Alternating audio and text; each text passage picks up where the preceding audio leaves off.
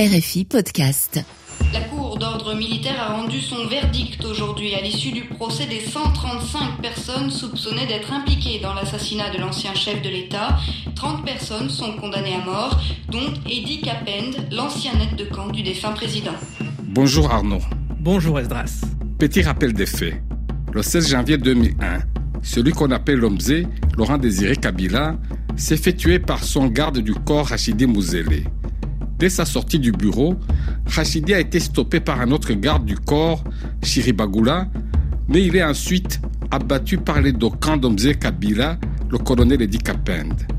Edi Kapend prend le contrôle de la situation à Kinshasa. Et le soir de l'assassinat, 11 ressortissants libanais sont enlevés par les services de sécurité et emmenés dans un camp militaire près de l'aéroport où ils sont froidement abattus. Quelques semaines plus tard, Joseph Kabila prête serment. En ce moment où les les filles de la nation s'interrogent sur l'avenir du pays, je tiens à souligner que nous n'avons plus droit à l'erreur. Messieurs les présidents de la Cour d'ordre militaire, mon général, l'audience est reprise. Commandant police d'audience Kitouma Bob, mars. Mars 2002. Un long procès s'ouvre à Kinshasa. Plus d'une centaine de prévenus se trouvent sur le banc des accusés. Au terme de neuf mois d'audience, le verdict est prononcé. Épisode 3. Des coupables à tout prix. L'assassinat de Laurent Désiré Kabila, un thriller congolais. Arnaud, les condamnations sont très lourdes. Ils sont 85 condamnés, dont 30 à la peine de mort. La plupart des autres écopent de peines allant de 10 à 20 ans de servitude pénale, et pour certains la perpétuité. Motif Trahison, complicité dans l'assassinat du chef de l'État et participation à l'assassinat des 11 ressortissants libanais. Seule bonne nouvelle pour les condamnés, sous la pression des ONG, Kabila s'engage à respecter le moratoire sur la peine de mort. Ils ne seront pas exécutés. Mais aucune libération n'est en vue. Et les condamnés croupissent dans la prison de Makala, oubliés de tous. En 2006, des élections ont finalement lieu. Joseph Kabila les remporte, mais peu après, des combats intenses éclatent dans le centre de Kinshasa entre lui et son rival Jean-Pierre Bemba, obligé de quitter le pays. Quelques jours plus tard, Joseph Kabila, d'ordinaire si silencieux, savoure sa victoire devant la presse au Palais de la Nation. Et tu en profites, Arnaud, pour l'interpeller sur le sort des condamnés dans l'assassinat de son père en prison depuis cinq ans. Monsieur le Président de la République, vous avez parlé de l'impunité, vous avez dit qu'elle ne pouvait plus prévaloir. Mais il y a des, des, gens qui sont en prison, des personnes qui ont été jugées dans le cadre du procès de l'assassinat de votre père, un procès qui a été décrié par les organisations de droits de l'homme comme un procès inique. Parmi ces gens, il se peut qu'il y ait des innocents. Est-ce que, Monsieur le Président, vous avez l'intention de rouvrir ce procès un jour ou bien de prononcer une amnistie? Merci. C'est la troisième fois que M. Zachman me pose la question et je lui ai toujours donné la même réponse. L'affaire se trouve entre les mains de la justice. Je ne suis ni le président de la Cour suprême, ni le procureur général de la République d'ailleurs, ni l'auditeur. Alors, je n'aimerais pas ici influencer la décision de la justice congolaise. Juridiquement, la position du président Kabila se tient. Il faut cependant rappeler que lors de la lecture du verdict, le juge avait déclaré le procès n'est pas terminé. L'assassinat du chef de l'État n'est pas terminé. Les condamnés ont également clamé leur innocence. Logiquement, on s'attend à ce qu'ils fassent appel. Impossible, et pour plusieurs raisons. D'abord, la cour d'ordre militaire qui les a condamnés et qui à ce moment-là est déjà dissoute a jugé en première et dernière instance. Donc, il n'y a pas de recours possible, si ce n'est peut-être devant la Cour suprême de justice. Mais un autre problème se pose. Les avocats n'ont jamais reçu les motivations du verdict. Et c'est bien logique, car le verdict n'est pas motivé. Les inculpés sont condamnés pour attentat à la vie du chef de l'État, pour complicité d'assassinat, pour trahison, mais leur rôle exact n'a jamais été démontré. Et donc il n'est pas indiqué sur papier. Sans ce document, les avocats sont donc dans l'impossibilité de saisir la Cour suprême. Ils sont dans une impasse. Et sur le plan politique, est-ce qu'ils ne peuvent pas se tourner vers d'autres institutions? Ils le tentent à maintes reprises. On se rappelle qu'au moment du jugement, un processus de paix est en cours au Congo. Dans le cadre de ces négociations, une loi d'amnistie est adoptée afin d'intégrer tous les belligérants dans le jeu politique. C'est l'amnistie de 2003. Mais le clan Kabila va faire pression sur les députés, qui vont donc s'accorder sur le fait que l'assassinat d'un chef de l'État n'est pas un crime politique, ce qui leur permettra d'exclure les condamnés de l'affaire Kabila de la loi d'amnistie. Plus tard, en 2005, en 2009, en 2014, des lois d'amnistie seront à nouveau passées afin d'encourager d'autres belligérants à déposer des armes, mais les condamnés du dossier Laurent Désiré Kabila en seront systématiquement exclus. Et petit à petit, des voix vont commencer à s'élever pour dénoncer ce qu'ils qualifient d'injustice. À plusieurs reprises, l'archevêque de Kinshasa, le cardinal Laurent Monsengo, vient dire la messe dans la cour de la prison. Des milliers de détenus y assistent, au premier rang desquels ceux du dossier assassinat de Kabila. Le cardinal s'exprime publiquement contre ce procès et des voix dans la classe politique vont petit à petit lui emboîter le pas. L'ancien ministre de la Justice de Laurent Désiré Kabila, Mwenze Kongolo, ou encore Abdoulaye Yerodia, qui a été un vieux compagnon de route de Kabila père et qui a repris du service auprès de son fils, Joseph. Près de dix ans après l'assassinat, il fait une déclaration pour le moins étrange. Les gens qui sont en prison, je ne pense pas que c'est eux. Ils ont porté le chapeau et tout. Et il était difficile de trouver euh, les vrais auteurs de, cette infamie. Mais se mettre à défendre cette cause, que c'est pas eux qui ont tué mais il faut les libérer, il faut, il faut avoir la, solution de rechange. Alors qui a tué MD, ça moi je sais pas. Je sais pas encore. En fait, Hérodia, aujourd'hui décédé, résume avec une franchise déconcertante une opinion répandue. Le régime avait besoin de coupables à présenter à la population, peu importe qui ils sont. Est-ce que la presse congolaise en parle? Quasiment pas. Le dossier Kabila est appelé le dossier rouge. Il s'agit du papa du chef de l'État. Et il devient donc un dossier tabou. Étrangement, même les ONG internationales comme Amnesty, par exemple, sont restées très silencieuses sur cette affaire. Mais sur RFI, chaque année, lors de l'anniversaire de l'assassinat de Kabila père, la regrettée Ghislaine Dupont revient sur l'événement. C'est la cour d'ordre militaire qui a conduit le procès des présumés assassins de Laurent Désiré Kabila pendant presque deux ans. Procès entaché d'irrégularités qui a fait l'objet de virulentes critiques. Paradoxe ou ironie de l'histoire, les magistrats congolais qui ont condamné à mort plusieurs dizaines de personnes ont reconnu eux-mêmes à l'issue du procès qu'il existait encore beaucoup de zones d'ombre et qu'il fallait poursuivre les enquêtes. Mais depuis neuf ans, les condamnés, dont certains sont morts des suites de leur incarcération, croupissent toujours à la prison de Makala. L'Église catholique, qui depuis toutes ces années apporte son soutien aux prisonniers, réclame aujourd'hui justice. Monseigneur Mosengo, très influent président de la conférence épiscopale, l'a dit clairement à nos confrères de France 24 Kinshasa. Je demande que la justice fasse son travail le plus vite possible pour que ces gens soient jugés ou libérés. Puisque le jugement disait qu'il fallait compléter les enquêtes. On les a jugés, mais au tribunal, on disait qu'il faut compléter les enquêtes. Nous disons compléter ces enquêtes ou libérer-les. Monseigneur Monsengo, comme certains parlementaires congolais et ONG de défense des droits de l'homme, réclame que justice soit faite. Jusqu'à présent, le chef de l'État a fait la sourde oreille. Joseph Kabila ne souhaite ni la réouverture du procès, ni l'application de la loi d'amnistie en faveur des condamnés de Makala. La seule avancée, c'est une décision de l'Union africaine, qui en 2013 déclare que lors du procès, les droits des prévenus n'ont pas été respectés, qui exige leur libération immédiate et même que des dédommagements leur soient versés mais les autorités congolaises ignorent cette décision. Donc, si je comprends bien, les détenus semblent définitivement condamnés à finir leur jour en prison. Leur seule alternative, c'est l'évasion. Et la première a lieu en 2006, en pleine campagne électorale.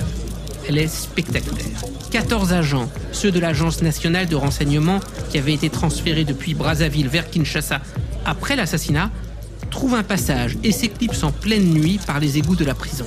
L'un d'entre eux, qui ne tient pas à être nommé, raconte. Non, c'était la nuit. On avait d'abord étudié tous les, systèmes, comment on a construit la prison, les égouts et tout ça. Et nous sommes entrés à 22h, on est sorti vers 4h du matin. On ne connaissait rien. Vous êtes dans les égouts, il y a les, les, les, les chats dedans, il y a les souris, peut-être, mais il y a les, morceaux de bouteilles. Donc, on n'a rien. Si c'est la liberté, c'est la chose la plus valeureuse pour un homme. Hein. On était prêt pour tout. On va faire un plan. Il y a un de nous qui n'avait pas confiance, qui a cru que nous allons lui laisser.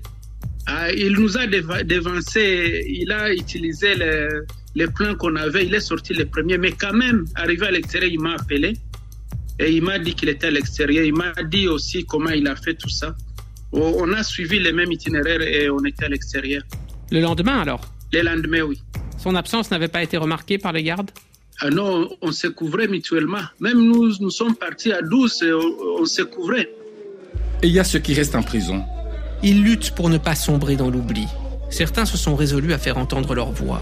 Malgré la violence quotidienne et la surveillance sans pitié du comité d'encadrement, le gang des détenus qui contrôle la prison, ce sera le cas de Antoine Voumilia, un ancien agent de renseignement qui travaillait à la présidence.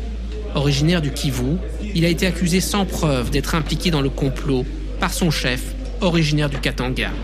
C'est l'une des victimes de la fameuse purge au sein des services de sécurité. Au péril de sa vie, il va commencer à envoyer des vidéos de lui en prison. Je suis là parce qu'il faut bien que quelqu'un soit là. Je suis là parce que il y a eu un crime qui a été commis, l'assassinat du chef de l'État. Or, un crime ne peut pas rester sans quelqu'un qui soit accusé de cela. Il ne peut pas y avoir de crime sans criminel. Je suis là parce qu'il faut que quelqu'un paye. Je suis là parce que on a jugé que la stabilité du régime était plus importante que la recherche de la vérité. Je suis là parce que il fallait très vite donner au peuple, qui c'est certain aimait beaucoup le chef de l'État, une réponse rapidement. Et voilà. Nous sommes 51 personnes qui sommes encore là à cause de ce dossier. Et lui aussi finira par s'évader. Pendant des semaines, il s'est laissé pousser la barbe. Mais un matin de l'été 2010, un jour de visite, il se rase de près. Sa nièce, Genèse, obtient une visite conjugale. Elle entre dans sa cellule. Elle le maquille, lui met des faux ongles, des bagues, un soutien-gorge rembourré, une perruque et une robe bien ajustée. Il est déguisé en femme de la tête aux pieds. Et ainsi, il passe les différentes grilles contrôlées par les membres du comité d'encadrement qui ne le reconnaissent pas. J'ai rencontré des, membres du comité d'encadrement. Je les ai vus, ils m'ont vu, ils m'ont pas reconnu, mais j'avais le cœur qui, qui, battait la chamade, pas possible. Premier gardien, on l'a pas reconnu. Deuxième gardien, on l'a pas reconnu. Troisième gardien, on l'a pas reconnu quatrième gardien pour donner les jetons. On n'a pas reconnu. Un agent nous a demandé de montrer notre jeton. J'ai remis le jeton. Il a regardé, là, il, a, vérifié si c'était un bon jeton. Et puis il m'a dit, maman, tu peux partir. J'ai mis le pied dehors, j'ai touché le sable et j'ai regardé l'air, en l'air. J'ai vu euh, des arbres, les manguiers qui sont là. J'ai dit, tiens, c'est vrai, je suis dehors.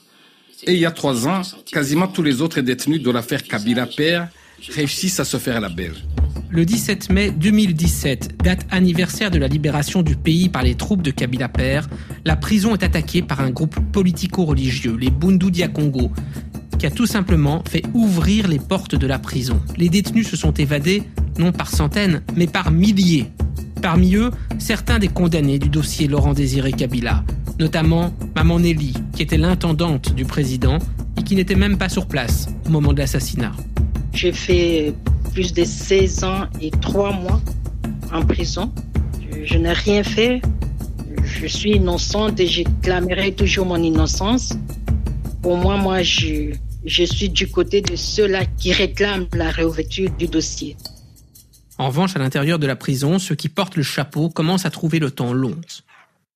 Pourtant, en 2004, le général Yav, qui était le commandant de la ville de Kinshasa, un des proches de Laurent Désiré Kabila, et qui est condamné pour l'assassinat des onze Libanais, va, selon ses co-détenus, les réunir et leur dire que celui qui a ordonné l'assassinat des Libanais, c'est Joseph Kabila.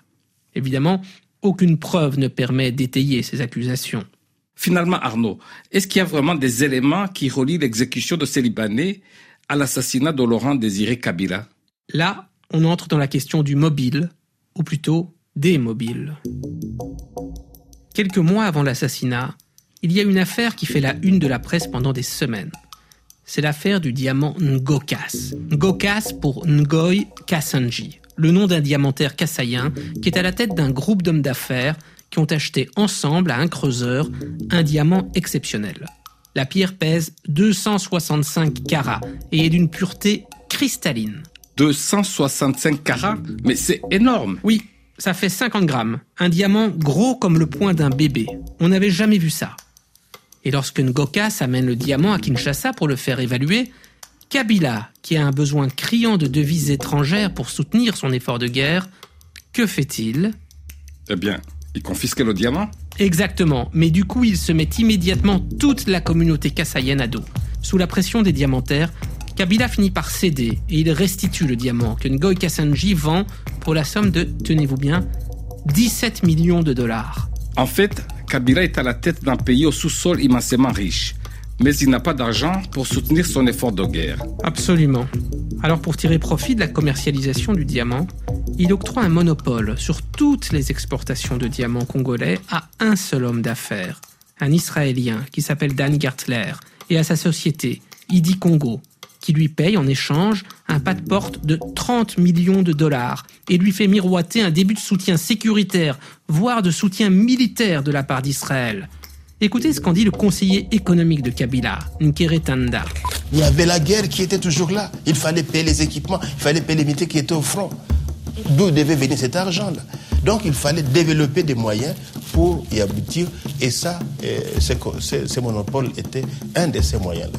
On vous donne accès à nos minéraux. En échange, vous nous donnez des liquidités équivalentes à l'accès que vous aurez et nous utilisons ces, ces, liquidités pour nos projets. On a dit à Idi Congo, tu nous donnes en liquidité 20 millions de dollars, nous te donnons ces monopoles pour trois ans renouvelables et puis nous voyons comment les autres aspects du contrat seront mis en application. C'était ça, faites le, le contrat. Nous avions comme projet de créer une police spéciale formée par les Israéliens. C'est ça, ça le, passage qui, qui, avait créé Emmanuel l'autre fois, qui avait pour but justement d'identifier les voies, les fuites là, et de les bloquer afin de maximiser les recettes qui entraient par des voies normales. Donc, au point de vue de ces monopoles, c'était ça le projet. Mais ce changement d'alliance passe mal, très mal même dans la communauté libanaise qui était jusque-là très présente dans le secteur diamantaire. Dans le milieu, cette décision fait l'effet d'un coup de tonnerre. Les Libanais se retrouvent soudainement exclus par les Israéliens qui commencent à arriver au Congo en nombre. Ce sont donc les tensions du Proche-Orient qui s'exportent au Congo. Absolument. D'autant que la plupart des Libanais de Kinshasa sont issus de la communauté chiite. Et plus tard, des enquêtes établiront d'ailleurs des transferts d'argent de cette communauté vers le mouvement armé libanais chiite Hezbollah, qui se bat contre Israël. Et il y a donc à Kinshasa un jeune homme d'affaires libanais qui fait souvent des allers-retours avec l'Est du Congo. Il vient d'une famille de diamantaires et il parle couramment swahili, la langue des gardes du corps, avec lesquels il a des contacts. Pour rappel, c'est précisément celui que les services de sécurité recherchent le soir de l'assassinat lorsqu'ils mènent leur expédition chez les Libanais. Précisément.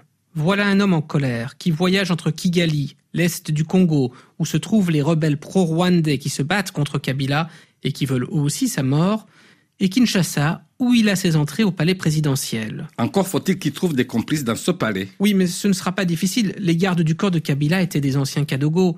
En 1996, ils abandonnent l'école pour rejoindre la FDL, le mouvement de Kabila. Ils traversent le Congo à pied pour porter Kabila au pouvoir. En échange, Kabila leur avait promis qu'une fois arrivés à Kinshasa, ils auraient une paye, que ceux qui le voulaient pourraient étudier. Et il ne tient pas ses promesses. En effet, Kabila se retrouve en guerre contre ses alliés. Il tente de gérer des urgences et il a besoin de ses gardes du corps. Il les paye irrégulièrement et des sommes insignifiantes.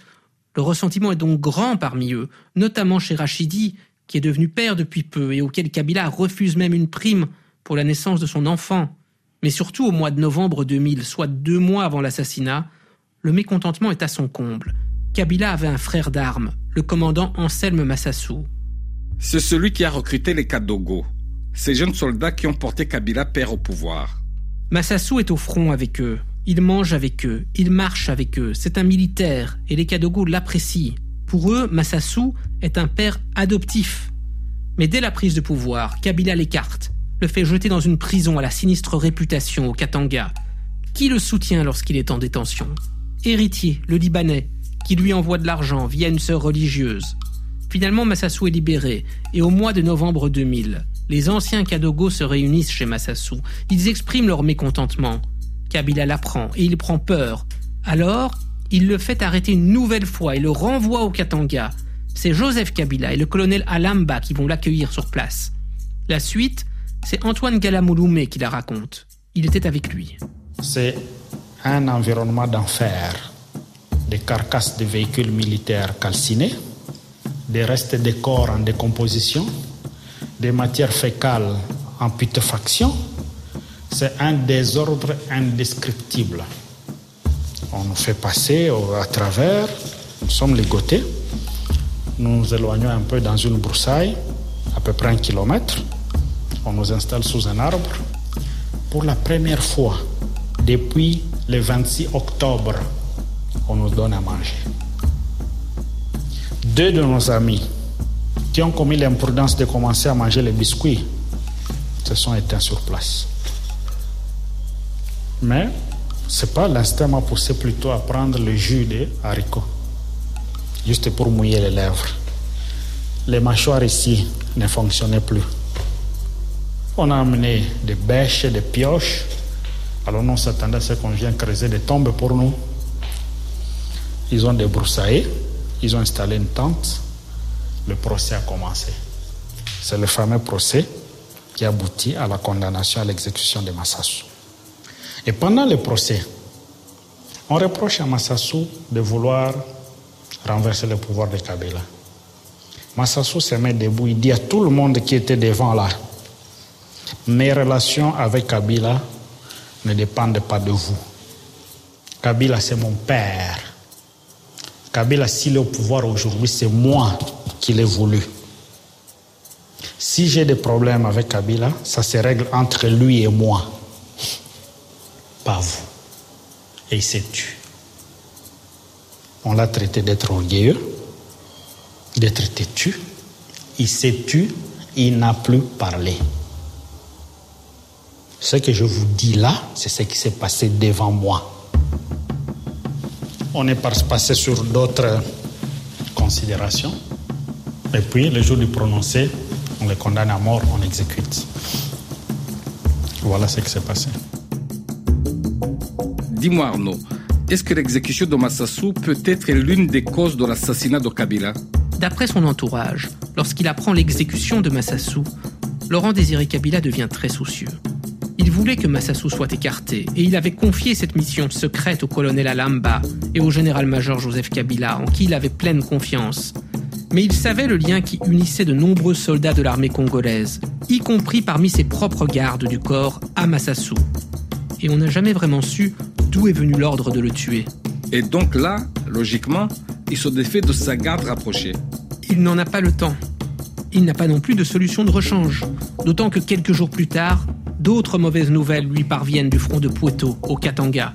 Les combats y ont repris. Mzé a mis tout ce qu'il avait sur ce front. Car si Poitou tombe, la voie est ouverte vers Lubumbashi. D'autant que le Katanga, c'est le poumon économique du Congo. Tout à fait. Si Lubumbashi tombe, c'est la fin du régime de Kabila. Et là encore, les troupes rwandaises lui infligent une cuisante défaite et il perd tout son matériel militaire. Et l'homme qui mène les opérations à ce moment-là, c'est son fils, le général-major Joseph Kabila. Son père est foudrage, si bien que Joseph se garde bien de rentrer à Kinshasa. Pourtant, un accord de paix avait été signé entre les belligérants. Oui, mais les troupes ne se sont pas encore désengagées. Et on est dans cette période de latence où chaque partie tente de grignoter du terrain en attendant la mise en application de l'accord. Et finalement, c'est grâce à des pressions diplomatiques que les troupes rwandaises vont se retirer de Poitou, pas grâce à l'armée de Kabila. Et qu'en pensent ses alliés angolais et zimbabwéens? Ces alliés ne sont pas contents du tout. Ils ont le sentiment que la guerre coûte cher. Tout le monde est fatigué. À part le Rwanda, qui a des intérêts stratégiques à défendre et qui a accès à des ressources dans l'est du Congo qui lui permettent de soutenir son effort de guerre. Mais il n'y a pas que le Rwanda qui tire des bénéfices des ressources minières du Congo. C'est vrai, le Zimbabwe et l'Angola obtiennent aussi des parts dans des gisements congolais. Mais les bénéfices sont moins immédiats. Enfin, les Américains regardent tout cela de très près. Lors de sa marche vers le pouvoir, Laurent Désiré Kabila avait signé un contrat minier d'une valeur de 1 milliard de dollars avec la société American Mineral Field.